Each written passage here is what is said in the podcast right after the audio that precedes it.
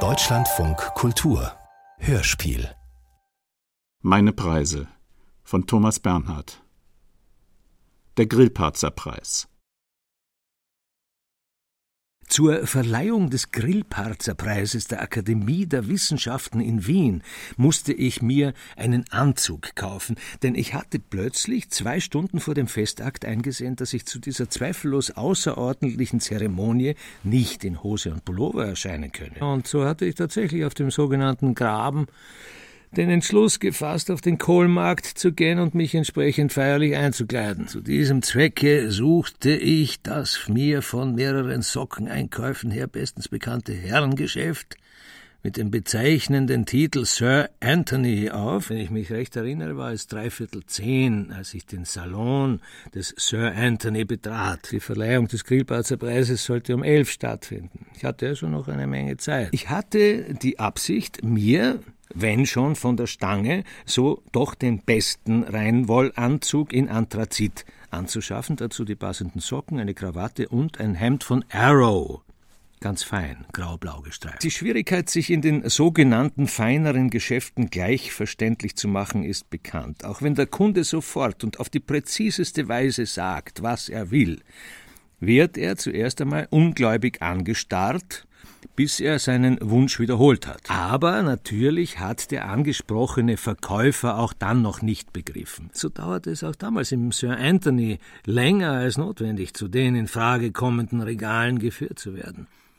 Tatsächlich waren mir die Umstände in diesem Geschäft von meinen Sockeneinkäufen her schon bekannt und ich selbst wusste besser als der Verkäufer, wo ich den gesuchten Anzug zu finden habe. Ich schritt auf das Regal mit den in Frage kommenden Anzügen zu, und ich deutete auf ein ganz bestimmtes Exemplar, das der Verkäufer von der Stange herunternahm, um es mir vor die Augen zu halten. Ich prüfte die Stoffqualität und machte sogleich in der Kabine eine Probe beugte mich ein paar Mal vor und lehnte mich zurück und fand, dass mir die Hose passte zog den Rock an, drehte mich ein paar Mal vor dem Spiegel, hob die Arme und senkte sie wieder. Der Rock passte wie die Hose. Ich ging ein paar Schritte mit dem Anzug durch das Geschäft und suchte mir bei dieser Gelegenheit das Hemd und die Socken aus, und schließlich sagte ich, dass ich den Anzug anbehalten und auch noch das Hemd und die Socken anziehen wolle. Ich suchte mir eine Krawatte aus, band sie mir um, zog sie so weit als möglich zu,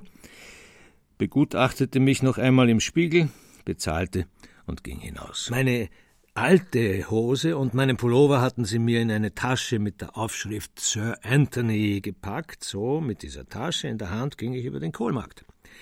Um mich mit meiner Tante zu treffen, mit welcher ich verabredet gewesen war, im Restaurant Gerstner auf der Kärntnerstraße im ersten Stock. Beim Gerstner wollten wir noch kurz vor der Feierlichkeit ein oder zwei Sandwiches essen, um im Laufe der Prozedur einer Übelkeit oder gar einer Ohnmacht vorzubeugen.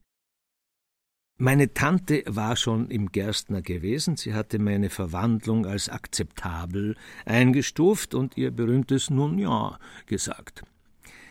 Ich selbst hatte bis zu diesem Zeitpunkt jahrelang keinen Anzug getragen. Ja, ich war bis dahin immer nur in Hose und Pullover in Erscheinung getreten. Selbst ins Theater war ich, wenn überhaupt, nur in Hose und Pullover gegangen, vornehmlich in einer grauen Wollhose und in einem knallroten, derb gestrickten Schafspullover, den mir ein gut aufgelegter Amerikaner gleich nach dem Krieg geschenkt hat. In dieser Aufmachung war ich, erinnere ich mich, ein paar Mal nach Venedig gefahren und in das berühmte Teatro La Fenice gegangen, unter anderem einmal in eine Aufführung des Tancred von Monteverdi, die Vittorio G. dirigiert hat. Und ich war in dieser Hose, in diesem Pullover in Rom, in Palermo, in Taormina und in Florenz und in fast allen übrigen Hauptstädten Europas gewesen. Ganz abgesehen davon, dass ich diese Kleidungsstücke zu Hause beinahe immer getragen habe. Je schäbiger Hose und Pullover waren, desto lieber hatte ich sie. Jahrelang hatte man mich nur in dieser Hose und in diesem Pullover gekannt, und noch heute fragen mich die Freunde von damals nach dieser Hose und nach diesem Pullover. Ich habe diese Kleidungsstücke über ein Vierteljahrhundert getragen. Plötzlich, auf dem Graben, wie gesagt, und zwei Stunden vor der Verleihung des Grillparzerpreises empfand ich auf einmal diese mir in Jahrzehnten an den Leib gewachsenen Kleidungsstücke als unpassend für eine Ehrung, die mit dem Namen Grillparzer verbunden ist und die in der Akademie der Wissenschaften stattfinden sollte. Im Hinsetzen im Gerstner hatte ich auf einmal das Gefühl, dass mir die Hose zu eng ist. Aber ich dachte, das ist wahrscheinlich immer das gleiche Gefühl bei neuen Hosen. Auch der Rock erschien mir auf einmal zu eng, und auch was den Rock betraf, dachte ich, das sei normal. Ich bestellte mir ein Sandwich und trank ein Glas Bier dazu. Wer denn vor mir diesen sogenannten Grillparzerpreis schon bekommen habe, fragte mich meine Tante, und da fiel mir im Augenblick nur Gerhard Hauptmann ein.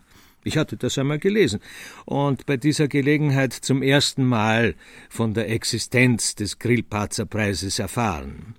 Der Preis wird nicht regelmäßig, sondern nur fallweise verliehen, sagte ich, und ich dachte, dass zwischen den einzelnen Verleihungen schon sechs oder sieben Jahre liegen, vielleicht auch manchmal nur fünf, ich wusste es nicht, ich weiß es auch heute nicht. Auch diese Preisverleihung machte mich naturgemäß nervös, und ich versuchte mich selbst und meine Tante von der Tatsache, dass es bis zum Beginn der Feierlichkeit nur mehr noch eine halbe Stunde war, abzulenken. Ich berichtete von der Ungeheuerlichkeit, dass ich gerade auf dem Graben den Entschluss gefasst hatte, mir einen Anzug für die Feierlichkeit zu kaufen und dass es für mich eine Selbstverständlichkeit gewesen sei, das Geschäft auf dem Kohlmarkt aufzusuchen in welchem die englischen Anzüge der Firmen Chesterberry und Burberry zu haben sind. Warum sollte ich mir, wenn schon von der Stange, hatte ich wieder gedacht, nicht gleich einen erstklassigen Anzug kaufen, und nun war der Anzug, den ich anhatte, ein Anzug der Firma Barry. Meine Tante griff nur noch einmal nach dem Stoff und war mit der englischen Qualität zufrieden. Sie sagte noch einmal ihr berühmtes Na ja, über den Schnitt nichts. Es war der klassische. Sie wäre sehr glücklich über die Tatsache, dass mir die Akademie der Wissenschaften heute ihren Grillparzer-Preis verleihe, sagte sie. Auch stolz, aber mehr noch glücklich als stolz. Und sie stand auf und ich folgte ihr aus dem Gersten auf die Kärntnerstraße hinunter. Wir hatten nur ein paar Schritte zu gehen bis zur Akademie der Wissenschaften. Die Tasche mit der Aufschrift Sir Anthony war mir zutiefst zuwider gewesen, aber ich konnte es nicht ändern. Ich werde die Tasche vor dem Eintreten in die Akademie der Wissenschaften abgeben, sagte ich mir. Ein paar Freunde waren auch schon unterwegs gewesen, die meine Ehrung nicht versäumen wollten. Wir trafen sie in der Eingangshalle der Akademie. Dort waren schon viele Menschen versammelt, und es schien, als ob sich der Festsaal schon gefüllt hätte. Die Freunde ließen uns in Ruhe und wir schauten uns in der Halle nach einer Persönlichkeit um, die uns empfangen würde. Ich ging ein paar Mal mit meiner Tante in der Eingangshalle der Akademie hin und her, aber kein Mensch nahm von uns auch nur die geringste Notiz. Also gehen wir hinein, sagte ich, und dachte, im Saale wird mich eine Persönlichkeit empfangen und zu dem entsprechenden Platz führen, mit meiner Tante. Alles in der Halle deutete auf eine ungeheure Festlichkeit hin, und tatsächlich hatte ich das Gefühl, als zitterten mir die Knie. Auch meine Tante hielt, so wie ich, ständig Ausschau nach einer Persönlichkeit, die uns empfangen wird. Vergeblich. So stellten wir uns ganz einfach unter die Eingangstür des Festsaals und warteten ab. Aber die Leute drängten an uns vorbei und stießen uns fortwährend an, und wir mussten einsehen, dass wir uns die ungünstigste Wartestelle ausgesucht hatten. Ja, empfängt uns denn niemand, dachten wir? Wir blickten uns an. Der Saal hatte sich schon beinahe zur Gänze gefüllt, und zwar zu dem alleinigen Zwecke, mir den Grillparzerpreis der Akademie der Wissenschaften zu verleihen, dachte ich. Und kein Mensch empfängt mich und meine Tante. Mit ihren 81 Jahren sah sie wunderbar aus, elegant, intelligent, und sie war mir in diesen Augenblicken so tapfer vorgekommen wie nie. Nun hatten auch schon einige philharmonische Musiker auf dem Podium vorn Platz genommen und alles deutete auf den Beginn der Feierlichkeit hin. Aber von uns, die wir doch der Mittelpunkt sein sollten, wie wir dachten, hatte kein Mensch Notiz genommen. So hatte ich plötzlich eine Idee. Wir gehen ganz einfach hinein, sagte ich zu meiner Tante, und setzen uns in der Mitte des Saales, dorthin, wo noch ein paar Plätze frei sind, und warten ab. Wir gingen in den Saal und suchten diese freien Plätze in der Mitte des Saales auf. Viele Leute mussten aufstehen und beklagten sich bei uns, wie wir uns an ihnen vorbeizwängten. Da saßen wir nun in der zehnten oder elften Reihe, in der Mitte des Festsaales der Akademie der Wissenschaften und warteten ab. Nun hatten schon alle sogenannten Ehrengäste Platz genommen. Aber das Fest begann natürlich nicht, und nur ich allein und meine Tante wussten warum. Auf dem Podium vorne liefen in immer kürzeren Abständen aufgeregte Herren hin und her, so als suchten sie etwas. Und tatsächlich suchten sie etwas, nämlich mich. Dieses Hin- und Herlaufen der Herren auf dem Podium dauerte eine Weile, in welcher sich schon Unruhe im Saal ausgebreitet hatte. Inzwischen war auch die Ministerin für Wissenschaft eingetroffen und hatte in der ersten Reihe Platz genommen. Sie war von dem Präsidenten der Akademie, der Hunger hieß, empfangen worden und an ihren Platz geleitet worden. Auch eine Reihe anderer, mir nicht bekannter, sogenannter Würdenträger waren empfangen und in diese erste oder in die zweite Reihe geleitet worden, und plötzlich sah ich, wie ein Herr auf dem Podium einem anderen Herrn etwas ins Ohr flüsterte und gleichzeitig in die zehnte oder elfte Reihe zeigte mit ausgestreckter Hand. Nur ich allein wusste, er hat auf mich gezeigt. Jetzt geschah Folgendes. Der Herr, der dem anderen Herrn etwas ins Ohr geflüstert hatte und der auf mich gezeigt hatte, ging in den Saal und zwar genau bis zu meiner Reihe und verschaffte sich in diese Reihe Einlass bis zu mir. Ja, sagte er, warum sitzen Sie denn hier, wo Sie doch die Hauptperson sind in diesem Festakt und nicht vorne in der ersten Reihe? Wo wir, er sagte tatsächlich wir, wo wir für Sie und Ihre Begleitung zwei Plätze reserviert haben. Ja, wieso denn?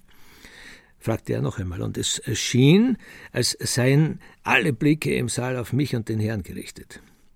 Der Herr Präsident, sagte der Herr, bittet Sie nach vorne zu kommen, bitte kommen Sie doch nach vorne. Gleich neben der Frau Minister ist Ihr Platz, Herr Bernhard. Ja, sagte ich, wenn das so einfach ist, aber natürlich gehe ich erst in die erste Reihe, wenn der Herr Präsident Hunger persönlich mich dazu aufgefordert hat. Selbstverständlich nur, wenn der Herr Präsident Hunger mich persönlich dazu auffordert. Meine Tante schwieg zu dieser Szene und die Festgäste blickten alle auf uns und der Herr ging wieder durch die ganze Reihe und dann nach vorne und flüsterte dort neben der Frau Minister dem Präsidenten Hunger etwas ins Ohr. Daraufhin war große Unruhe im Saal gewesen, die nur von den äh, Probezupfern der Philharmoniker an ihren Instrumenten nicht etwas ganz und gar fürchterliches gewesen war. Und ich sah, dass sich der Präsident Hunger zu mir bemühte.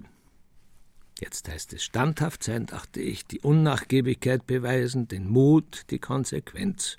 Komme ihnen nicht entgegen, dachte ich, wie sie dir nicht entgegengekommen sind, im wahrsten Sinne des Wortes. Als der Präsident Hunger bei mir angelangt war, sagte er, dass er bedauere, was er genau bedauere, hatte er nicht gesagt, ich möge mit meiner Tante nach vorne in die erste Reihe kommen, mein und meiner Tante Platz sei zwischen der Frau Minister und ihm. So folgten meine Tante und ich dem Präsidenten Hunger in die erste Reihe. Als wir uns gesetzt hatten und ein undefinierbares Murmeln durch den ganzen Festsaal gegangen war, hatte die Feier beginnen können. Ich glaube, die Philharmoniker spielten ein Stück von Mozart. Und dann wurden ein paar kürzere oder längere Vorträge über Grillparzer gehalten.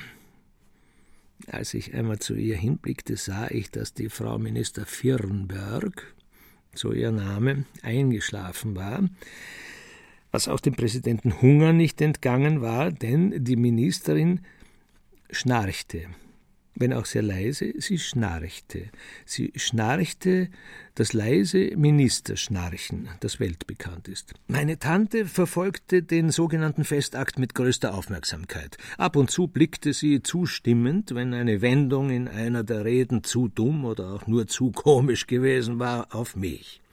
Wir beide hatten unser Erlebnis. Schließlich nach etwa eineinhalb Stunden stand der Präsident Hunger auf und ging auf das Podium und verkündete die Verleihung des Grillparzer Preises an mich.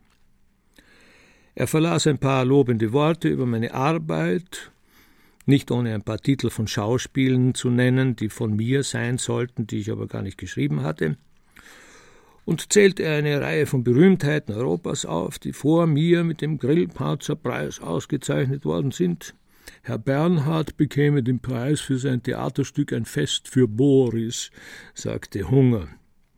Das Stück, das ein Jahr vorher vom Burgtheater im Akademietheater sehr schlecht gespielt worden war. Und dann breitete er, wie wenn er mich umarmen wollte, seine Arme aus.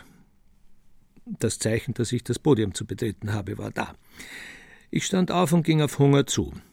Er schüttelte mir die Hand und gab mir eine sogenannte Verleihungsurkunde, deren Geschmacklosigkeit wie die aller anderen Preisurkunden, die ich jemals bekommen habe, unübertrefflich war. Ich hatte nicht die Absicht gehabt, hier auf dem Podium etwas zu sagen, es war auch gar nicht von mir gefordert worden. So sagte ich, um meine Verlegenheit abzuwürgen, nur ein ganz kurzes Danke und ging wieder in den Saal hinunter und setzte mich.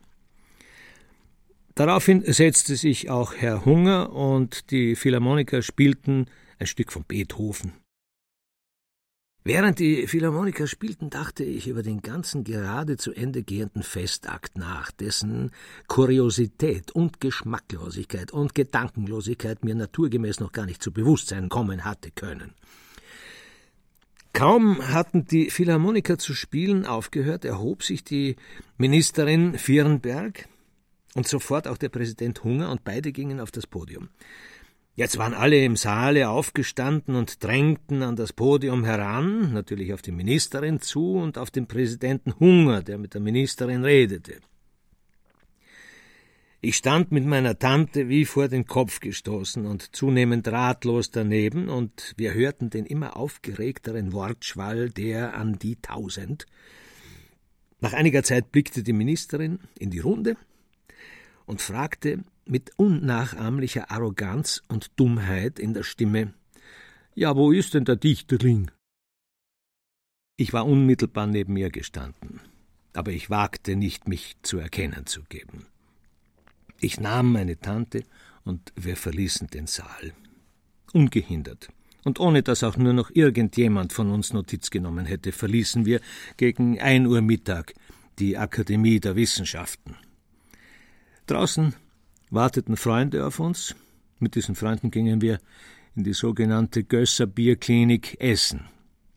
Ein Philosoph, ein Architekt, deren Frauen und mein Bruder. Lauter lustige Leute. Ich weiß nicht mehr, was wir gegessen haben.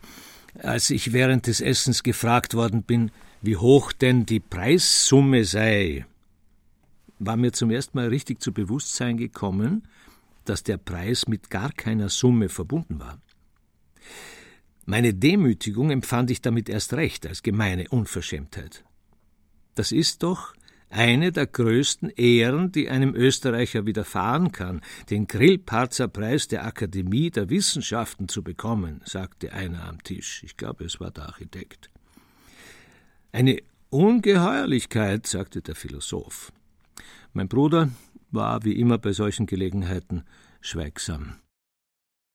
Nach dem Essen hatte ich auf einmal das Gefühl, dass mir der neu eingekaufte Anzug viel zu eng war, und ich dachte gar nicht lange nach und ging in das Kohlmarktgeschäft zu Sir Anthony also und sagte dort in ziemlich forschem Ton, aber nicht ohne die äußerste Höflichkeit, dass ich den Anzug umtauschen wolle. Ich hätte den Anzug, wie man ja wisse, gerade erst gekauft, aber er sei mir um mindestens eine ganze Nummer zu klein. Meine Bestimmtheit war es, die den angesprochenen Verkäufer sofort zu dem Regal gehen ließ, als welchem ich meinen Anzug hatte. Widerspruchslos ließ er mich in den gleichen, aber eine Nummer größeren Anzug schlüpfen, und sofort hatte ich das Gefühl, dieser Anzug passt. Wie hatte ich nur ein paar Stunden vorher glauben können, der um eine Nummer kleinere Anzug passte mir. Ich griff mich an den Kopf. Jetzt hatte ich den tatsächlich passenden Anzug an und ich ging mit der größten Erleichterung aus dem Geschäft. Wer den Anzug kauft, den ich gerade zurückgegeben habe, weiß nicht, dass er schon mit mir bei der Verleihung des Grillparzerpreises der Akademie der Wissenschaften in Wien gewesen ist, dachte ich. Das war ein absurder Gedanke. An diesem absurden Gedanken richtete ich mich auf. Ich verbrachte mit meiner Tante einen genussreichen Tag, und immer wieder lachten wir darüber, dass sie mir bei Sir Anthony meinen Anzug anstandslos umgetauscht haben, obwohl ich ihn zur Verleihung des Grillparzerpreises in der Akademie der Wissenschaften schon getragen habe. Dass sie so zuvorkommend waren, werde ich den Leuten von Sir Anthony auf dem Kohlmarkt nie vergessen.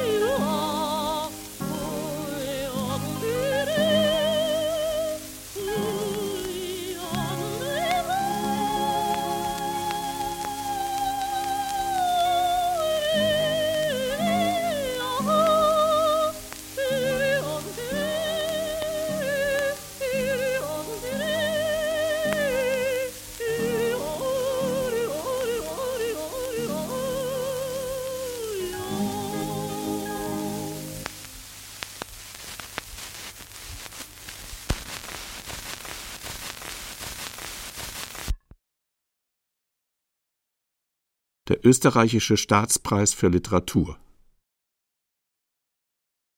Den österreichischen Staatspreis für Literatur habe ich 1967 bekommen und ich muss sofort sagen, dass es sich um den sogenannten kleinen Staatspreis handelte, den ein Schriftsteller nur für eine bestimmte Arbeit bekommt und für den er sich selbst zu bewerben hat, indem er eine seiner Arbeiten bei dem zuständigen Ministerium für Kultur und Kunst einreicht und den ich in einem Alter bekommen habe, in welchem man ihn normalerweise gar nicht mehr bekommt nämlich wie ich in den fortgeschrittenen 30er Jahren, wo es üblich geworden ist, diesen Preis schon den 20-Jährigen zu geben, was absolut richtig ist. Also, dass es sich um den sogenannten kleinen Staatspreis handelte und nicht um den sogenannten großen, der für ein sogenanntes Lebenswerk gegeben wird. Niemand war mehr über die Tatsache verwundert, dass ich den kleinen Staatspreis verliehen bekommen habe als ich selbst, denn ich hatte überhaupt keine meiner Arbeiten eingereicht. Ich hätte das äh, niemals getan. Ich hatte davon nichts gewusst, dass mein Bruder, wie er mir später gestanden hatte, am letzten Tag der Einreichungsfrist meinen Frost an der Pforte des Ministeriums für Kunst und Kultur auf dem Minoritenplatz abgegeben hatte. Ich war über die Nachricht, den Preis zu bekommen, überhaupt nicht begeistert. Hatten doch vor mir schon eine Menge junger Leute diesen Preis bekommen und für mich in meinen Augen reichlich abgewertet gehabt. Aber ich wollte kein Spielverderber sein und ich nahm den Preis auch wegen der Tatsache an, dass ich ihn auf den Tag genau 30 Jahre später als mein Großvater in Empfang nehmen sollte, der ihn 1937 bekommen hatte. Diese Pointe war es, die mich dem Ministerium mitteilen ließ, ich nehme den Preis mit dem größten Vergnügen an. In Wirklichkeit hatte ich einen schlechten Magen bei der Idee, als bald 40-Jähriger einen Preis in Empfang nehmen zu müssen, der den 20-Jährigen vorbehalten sein sollte. Und überhaupt hatte ich ein gespanntes Verhältnis zu meinem Staate, wie ich das auch heute und in einem noch viel heftigem Ausmaße habe. Und das gespannteste Verhältnis hatte ich zu unserem Kultur- und Kunstministerium, das ich aus naher und nächster Kenntnis verabscheute. In erster Linie die jeweils in ihm regierenden Minister. Ich hatte in jungen Jahren dieses Ministerium öfter betreten, um einen sogenannten Auslandsreisezuschuss zu bekommen. In der Mitte meiner 20er Jahre, denn ich wollte viel und beinahe ununterbrochen herumreisen und hatte dazu kein Geld. Das Ministerium hatte mir zwei oder dreimal einen solchen Zuschuss gegeben. Ihm verdanke ich mit Sicherheit zwei Italienreisen. Aber jedes Mal, wenn ich aus dem Ministerium heraus gewesen war, verfluchte ich seine Beamten und die Art und Weise, wie man in dem Ministerium mit meinesgleichen umging. Und ich hatte es auch aus vielen anderen Gründen, die ich hier nicht ausbreiten will, hassen gelernt. Die Beamten dort empfand ich als selbstherrlich und stumpfsinnig und sie wussten nicht, wovon ich redete, wenn ich mit ihnen redete, und sie hatten den schlechtesten Geschmack auf allen Gebieten unserer Kunst und Kultur, den man sich vorstellen kann. Kurz und gut, Jetzt hatte ich mit der Tatsache fertig zu werden, mir eines Tages im Frühjahr für meinen Frost, den mein Bruder an der Portiersloge auf dem Minoritenplatz abgegeben hatte, aus was für einem absurden Grund immer, den Staatspreis abzuholen. Dass sie mir jetzt den sogenannten kleinen Staatspreis an den Kopf warfen, empfand ich als Demütigung. Aber ich wollte kein Aufsehen machen und meinem Bruder war es gelungen, mich von der Richtigkeit, den Preis ohne Widerspruch entgegenzunehmen, zu überzeugen. Nun hatte ich also genau in jenes Ministerium zu gehen und mir von gerade jenen Leuten einen Preis anhängen zu lassen, das und die ich zutiefst verabscheute. Ich hatte mir geschworen, das Ministerium, in welchem immer nur der Stumpfsinn und die Heuchelei herrschten, nie mehr zu betreten. Jetzt war ich in dieser Zwangsjacke, in die mein Bruder mich hineingesteckt hatte. Mehrere Zeitungen hatten die Meldung, dass ich den Staatspreis bekomme, so aufgemacht, als handelte es sich um den großen Staatspreis, während es doch der mich demütigende kleine gewesen war. Ich würgte an dieser Tatsache und ging wochenlang mit diesem Würgen im Halse herum. Aber einer Ablehnung wollte ich mich nicht aussetzen, dann hätten sie mich wieder alle als arrogant und als größenwahnsinnig verschrien, was ihre Regel ist. Denn sie verschreien mich noch heute als arrogant und als größenwahnsinnig. Und vielleicht haben sie recht, dass ich tatsächlich größenwahnsinnig bin und arrogant.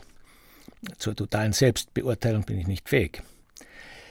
Aber so sehr ich auch von dem Gedanken in das Ministerium hineingehen und mir den kleinen Staatspreis abholen zu müssen gewürgt worden bin, es rettete mich doch immer die Tatsache, dass auch dieser kleine Staatspreis mit einer Geldsumme verbunden war, mit der Summe von 25.000 Schilling damals, die ich, der ich über alle meine Köpfe verschuldet gewesen war, dringend gebraucht habe.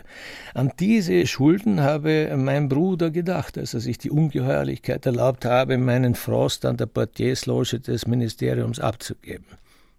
So war ich, zugegeben, immer bei dem Gedanken an die Preissumme von 25.000 mit dem Preis einverstanden.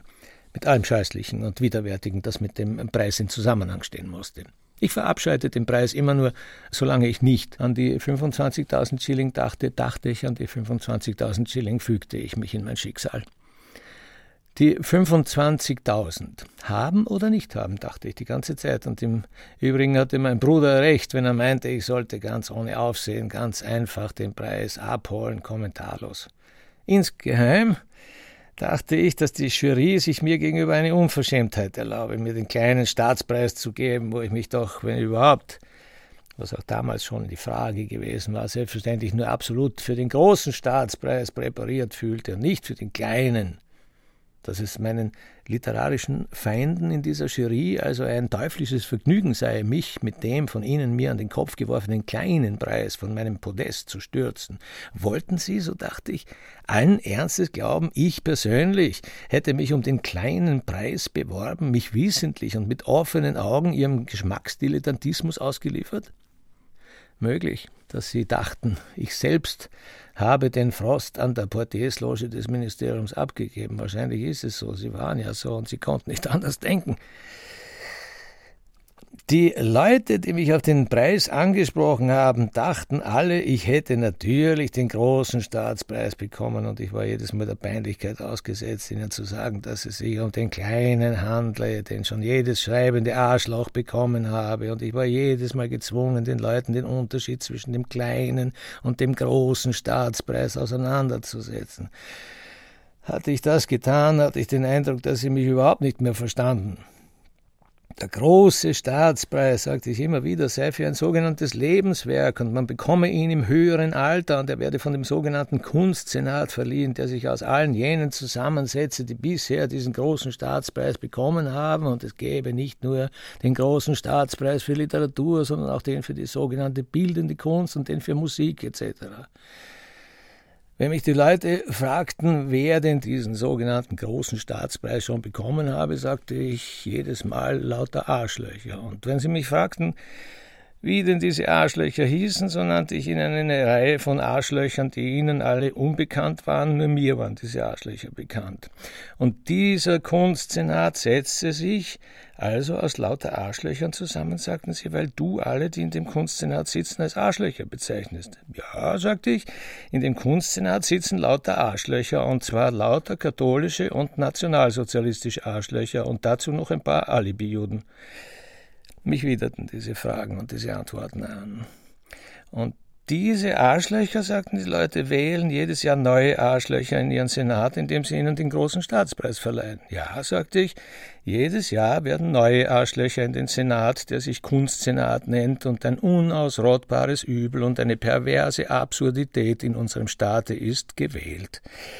Es ist eine Versammlung der allergrößten Nieten und Schweinehunde, sagte ich jedes Mal. Und was ist also der kleine Staatspreis, fragten sie, und ich antwortete, der kleine Staatspreis ist eine sogenannte Talentförderung, und den haben schon so viele bekommen, dass sie gar nicht mehr aufzählbar sind. Darunter bin jetzt ich, sagte ich. Denn ich habe den kleinen Staatspreis bekommen als Strafe. Als Strafe für was? fragten sie, und ich konnte nicht antworten.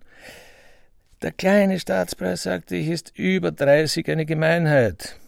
Und da ich schon beinahe 40 bin, ist eine ungeheure Gemeinheit. Ich sagte aber, dass ich mir geschworen hätte, mit dieser ungeheuren Gemeinheit fertig zu werden und dass ich nicht daran dächte, diese ungeheure Gemeinheit abzulehnen. Ich bin nicht gewillt, 25.000 Schilling abzulehnen, sagte ich. Ich bin geldgierig, bin charakterlos. Ich bin selbst ein Schwein. Die Leute gaben nicht nach und bohrten. Sie wussten genau, wo sie bohren mussten, um mich in Raserei zu versetzen. Sie trafen mich am Morgen und gratulierten mir zu meinem Preis und sagten, dass es endlich an der Zeit gewesen sei, mir den Staatspreis für Literatur zu verleihen, worauf sie eine bedeutungsvolle Pause machten. Ich hatte dann zu erklären, dass es sich bei meinem Preis um den kleinen Staatspreis handelte, um eine Gemeinheit, nicht um eine Ehre. Aber Preise sind überhaupt keine Ehre, sagte ich dann. Die Ehre ist eine Perversität. Auf der ganzen Welt gibt es keine Ehre. Die Leute reden von Ehre und es handelt sich um eine Gemeinheit, gleich von was für einer Ehre die Rede ist, sagte ich. Der Staat überschüttet seine arbeitenden Bürger mit Ehren und überschüttet sie in Wirklichkeit mit Perversitäten und Gemeinheiten, sagte ich. Meine Tante hatte immer eine sehr hohe Meinung von unserem Staat und überhaupt von dem Staat an sich gehabt. Ihr Mann war ein hoher Staatsbeamter gewesen und sie tat so, als wäre mir eine Ehre widerfahren, als die Nachricht in der Zeitung gestanden war, ich bekäme den Staatspreis. Auch ihr musste ich erklären, dass es sich um den kleinen und nicht um den großen Preis handle, und wieder versuchte ich genau den Unterschied zwischen beiden Preisen deutlich zu machen, und ich sagte am Ende meiner Erklärung, weder der kleine noch der große Staatspreis seien etwas wert. Beide Preise seien eine Gemeinheit und es sei niedrig, eine dieser Preise anzunehmen. Ich wäre aber charakterlos genug, den Preis anzunehmen, weil ich die 25.000 Schilling annehmen wollte. Meine Tante war von mir enttäuscht. Sie hatte bis dahin zu große Stücke auf mich gehalten. Ich dürfe den Preis nicht annehmen, sagte sie, wenn ich so denke, wie ich sagte. Ja, sagte ich ja. Ich denke, wie ich es sage, und ich nehme den Preis trotzdem an. Ich nehme das Geld, weil man dem Staat, der jährlich nicht nur Millionen, sondern Milliarden völlig sinnlos zum Fenster hinauswirft, jedes Geld abnehmen solle. Der Bürger habe dazu ein Recht und ich sei kein Narr. Wir hätten eine nichtswürdige Regierung, der jedes Mittel recht sei, sich in Szene zu setzen und an der Macht zu bleiben, auch wenn der Staat vor die Hunde gehe. Diesem Staat nehme ich selbstverständlich die 25.000 ab, niedrig oder nicht, Charakterlos oder nicht, sagte ich. Meine Tante bezichtigte mich der Inkonsequenz. Sie war von meinem Standpunkt nicht zu überzeugen gewesen. Ich glaube nicht, sagte ich, dass es charakterlos ist, mir die Preissumme abzuholen von jenen, die ich zutiefst verabscheue und verachte. Ganz im Gegenteil. Ich sollte zur Entschädigung für die Erniedrigung, mir den kleinen Staatspreis zu geben, eine Reise machen. So viele Länder, selbst in Europa, waren mir noch unbekannt. Mit den 25.000 hätte ich die Möglichkeit, beispielsweise nach Spanien zu fahren, wo ich noch nie gewesen war. Nehme ich das Geld nicht für mich und eine Reisenützlichkeit, sagte ich, wird es einer Niete in den Rachen geworfen, die nur Unheil anrichtet mit ihren Erzeugnissen und die Luft verpestet. Ich hatte, je näher der Tag der Preisverleihung kam, immer mehr beinahe unerträglich schlaflose Nächte, was möglicherweise wirklich von einigen Dummköpfen als Ehre gedacht gewesen war, empfand ich, je mehr ich darüber nachdachte, als Niedertracht. Enthauptung wäre zu hoch gegriffen, aber Niedertracht empfinde ich doch auch heute noch als die geglückteste Bezeichnung. Diese vielen 20-Jährigen und 22-Jährigen und 25-Jährigen modisch gekleideten Hörspielschreiber, die ich auf der Straße getroffen habe, waren alle Staatspreisträger. Sie taten so, als hätte ich erst jetzt ihre Weihen empfangen. Das wurmte mich.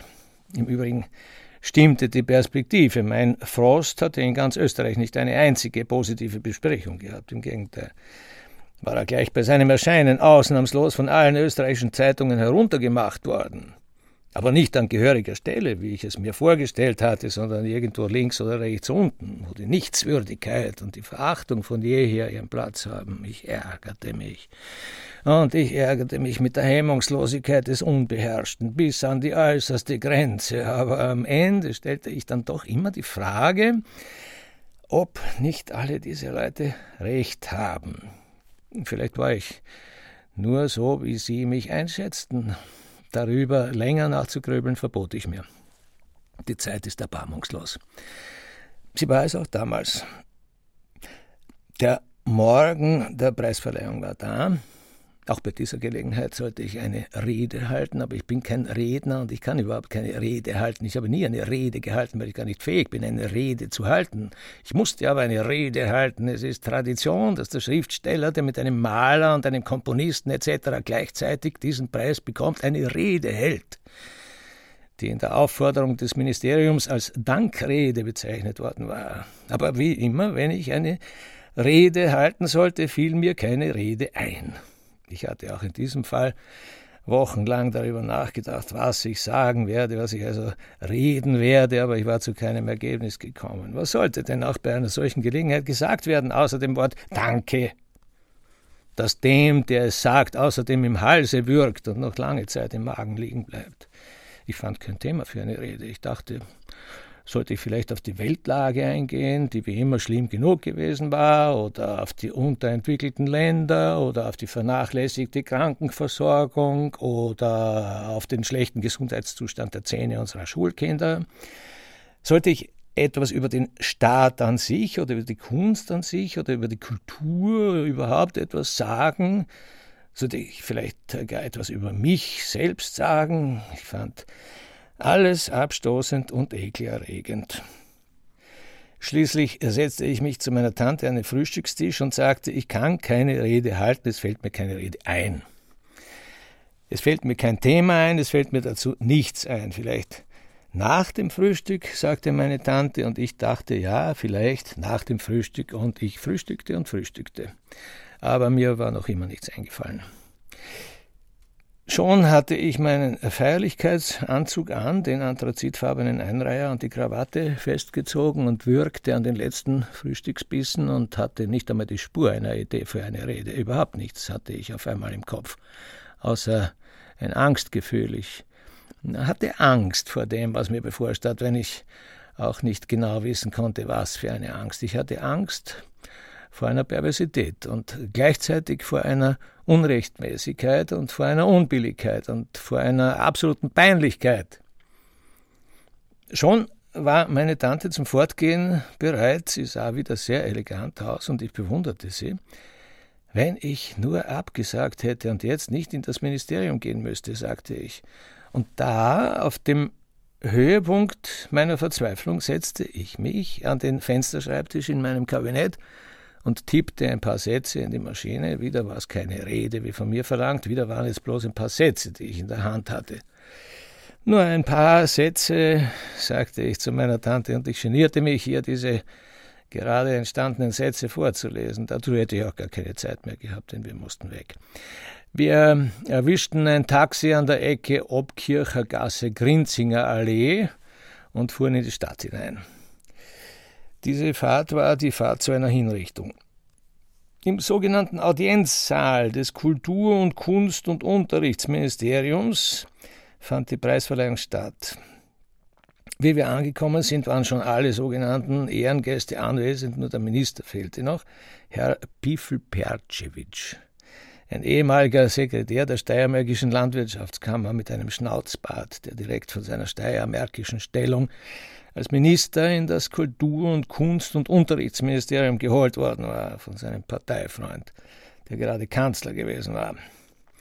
Dieser Bifel Bercevic war mir immer ein Gräuel gewesen, denn er konnte keinen einzigen Satz korrekt zu Ende sprechen. Und es mag sein, dass er etwas von steirischen Kälbern und Kühen und von obersteirischen Schweinen und von untersteirischen Mistbeeten verstand, von Kunst und Kultur verstand er jedenfalls nichts obwohl er ununterbrochen und überall von Kunst und Kultur redete, aber das ist etwas anderes.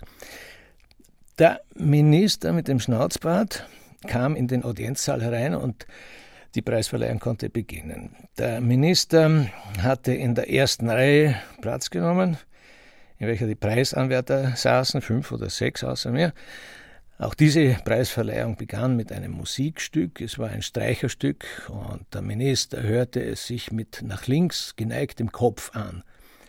Die Musiker waren nicht gut in Form und sie batzten an vielen Stellen, aber bei solchen Gelegenheiten ist nicht einmal auf korrektes Spiel Wert gelegt worden. Mich schmerzte es, dass die Musiker ausgerechnet an den besten Stellen des Musikstückes batzten. Schließlich war das Musikstück zu Ende und dem Minister wurde von seinem Sekretär ein Zettel mit einem wahrscheinlich von dem Sekretär verfassten Text zugesteckt, worauf der Minister aufstand und ans Rednerpult trat und eine Rede hielt. Ich weiß den Inhalt der Rede nicht mehr. Es wurden alle Preisträger vorgestellt, es wurden einige ihrer biografischen Daten verlesen und einige ihrer Werke genannt. Ich konnte natürlich nicht wissen, ob das, was der Minister über meine Mitgefeierten verlesen hatte, stimmte. Was er über mich sagte, war beinahe alles falsch und auf das grob Schlechtigste aus der Luft gegriffen. Er erwähnte zum Beispiel, dass ich einen Roman verfasst habe, der auf einer Südseeinsel spielt, worüber ich in dem Augenblick, in welchem der Minister diese Mitteilung machte, zum ersten Mal hörte. Alles war falsch gewesen, was der Minister sagte, und Offensichtlich hatte mich sein Sekretär mit einem anderen verwechselt. Aber es hatte mich nicht weiter aufgeregt, denn ich bin es gewohnt, dass Politiker bei solchen Gelegenheiten immer nur Unsinn und aus der Luft gegriffenes zum Besten geben. Warum sollte es bei dem Herrn Biffel Bertschewitsch anders sein? Was mich aber zutiefst verletzen musste, war doch die Mitteilung des Ministers, dass ich, und das habe ich noch wörtlich im Ohr, ein in Holland geborener Ausländer sei, der aber jetzt schon einige Zeit unter uns, also unter den Österreichern, äh, zu welchen der Herr äh, Minister Bercevic mich nicht zählte, lebe.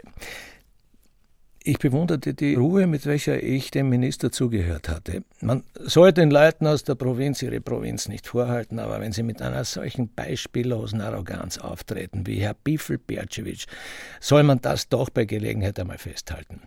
Jetzt habe ich diese Gelegenheit und habe diese Tatsache festgehalten. Ein tatsächlich unbeschreiblicher Hochmut war auf das alles in allem stumpfsinnige und vollkommen insensible amusische Gesicht des Kulturministers gezeichnet, als er der Versammlung kundtat, wer ich sei. Aber wahrscheinlich hat auch in diesem Falle außer meinen Freunden kein Mensch gewusst, dass der Minister nur in Stumpfsinn gekleidete Falsifikate über mich in den Raum geblättert hat.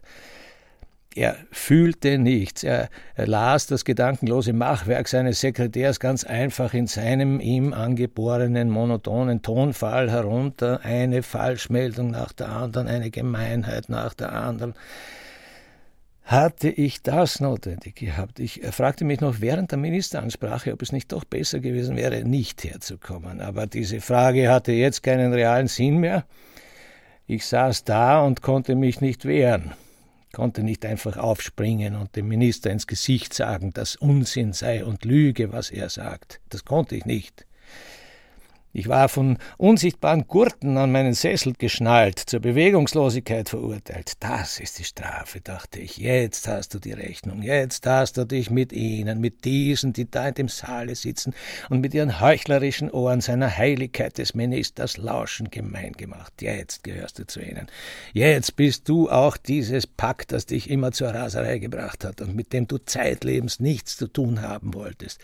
Du sitzt in deinem dunklen Anzug da und steckst Hieb auf Hieb ein, eine Unverschämtheit nach der anderen, und bewegst dich nicht, springst nicht auf und gibst dem Minister eine Ohrfeige.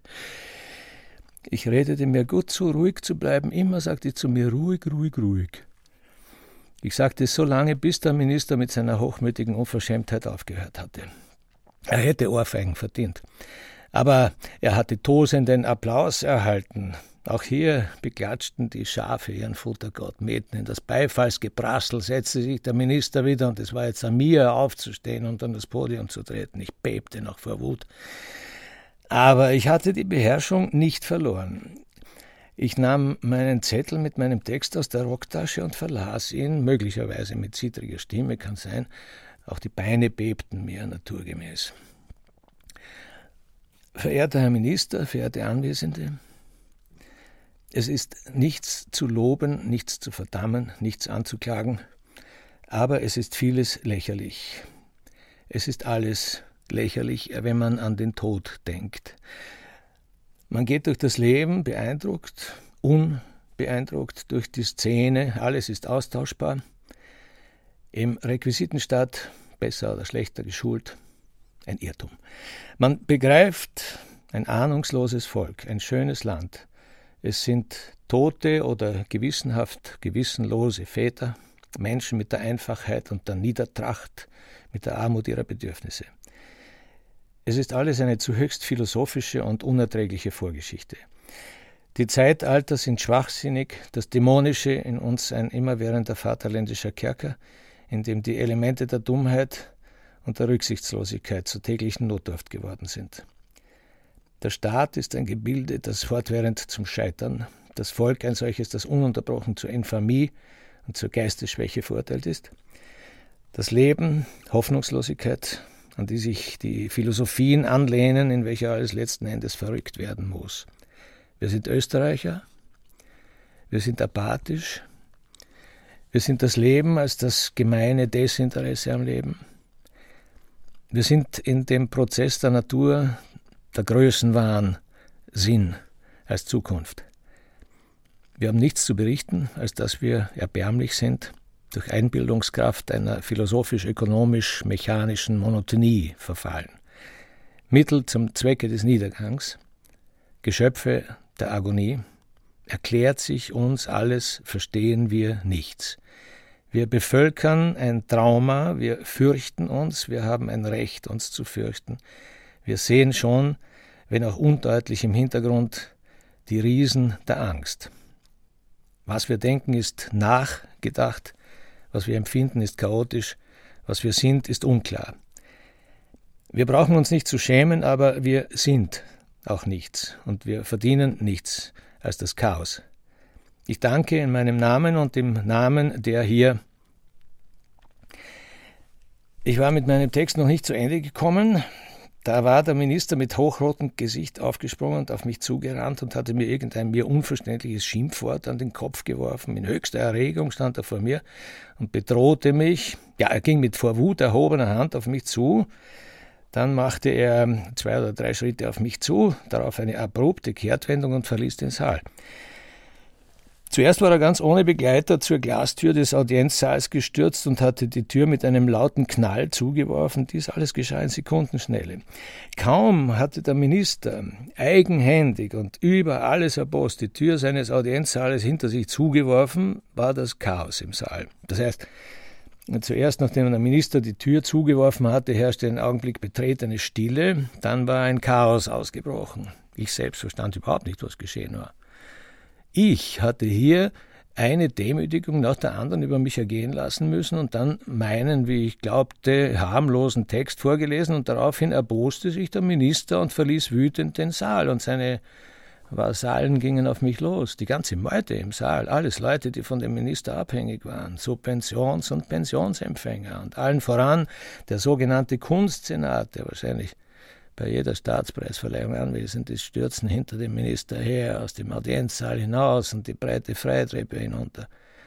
Alle diese hinter dem Minister herstürzenden Leute stürzten aber nicht hinter dem Minister her, ohne nicht vorher wenigstens einen bösen Blick auf mich geworfen zu haben, der ich anscheinend die Ursache dieser peinlichen Szene und dieser abrupten Festzertrümmerung gewesen war. Sie warfen mir ihre bösen Blicke zu und stürzten dem Minister nach, und sehr viele beließen es nicht nur bei bösen Blicken, sie drohten mir auch mit Fäusten. Allen voran, wie ich mich genau erinnere, der Präsident des Kunstsenats, Herr Rudolf Henz, ein Mann damals zwischen 70 und 80, er stürzte zu mir und bedrohte mich mit der Faust und jagte dann mit den anderen dem Minister nach. Was habe ich getan? fragte ich mich plötzlich stehen gelassen in dem Ministeraudienzsaal und bald mit meiner Tante und zwei oder drei Freunden allein. Ich war mir keiner Schuld bewusst. Der Minister hatte meine Sätze nicht verstanden und weil ich nicht in einem untertänigen, sondern in einem zu höchst kritischen Zusammenhang das Wort Staat gebraucht hatte, war er aufgesprungen und hatte mich attackiert und war aus dem Audienzsaal hinausgelaufen, die Freitreppe hinunter. Und alle anderen, mit den schon erwähnten spärlichen Ausnahmen, waren hinter ihm hergestürzt. Wie der Minister die Audienzsaaltür ins Schloss warf, das höre ich noch heute. So kräftig habe ich noch niemals eine Tür zuschlagen gehört. Da stand ich nun und wusste nicht, was ich sagen sollte. Die Freunde, drei oder vier, nicht mehr, und meine Tante waren zu mir gerückt und hatten auch keine Antwort gewusst. Die ganze Gruppe drehte sich nach dem Buffet um das noch von zwei, wahrscheinlich vom Sacher oder von Bristol abkommandierten, in höchster Erregung starren Kellnern flankiert gewesen war und fragte sich, was jetzt mit dem völlig unberührten Buffet geschehen wird. Kommt in ein Altersheim, dachte ich. Der Minister hat dich brüskiert, nicht umgekehrt, sagte einer meiner Freunde. Das war ein gutes Wort. Er hat alle brüskiert, sagte ich. Der Minister hat die Audienzsaaltür so zugeworfen, dass die Scheiben zersprungen sind, habe ich gedacht. Aber als ich die Audienzsaaltür untersuchte, stellte sich heraus, dass keine Scheibe zersprungen war. Es hatte sich nur so angehört, als seien die Scheiben der Audienzsaaltür zersprungen. Die Zeitungen schrieben am nächsten Tag von einem Skandal, den der Schriftsteller Bernhard provoziert habe. Eine Wiener Zeitung, die sich Wiener Montag nannte, schrieb auf der ersten Seite, ich sei eine Wanze, die man vertilgen müsse.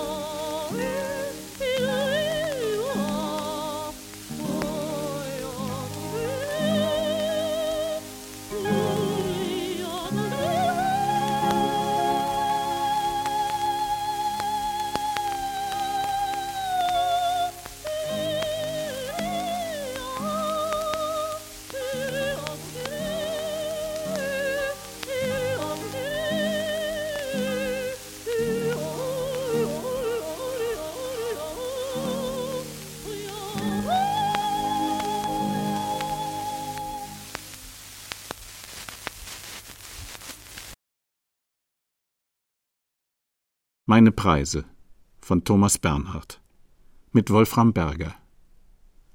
Ton und Technik Rolf Knapp und Birgit Schilling. Regieassistenz Beate Becker. Regie Ulrich Gerhardt. Produktion Deutschlandradio Kultur 2010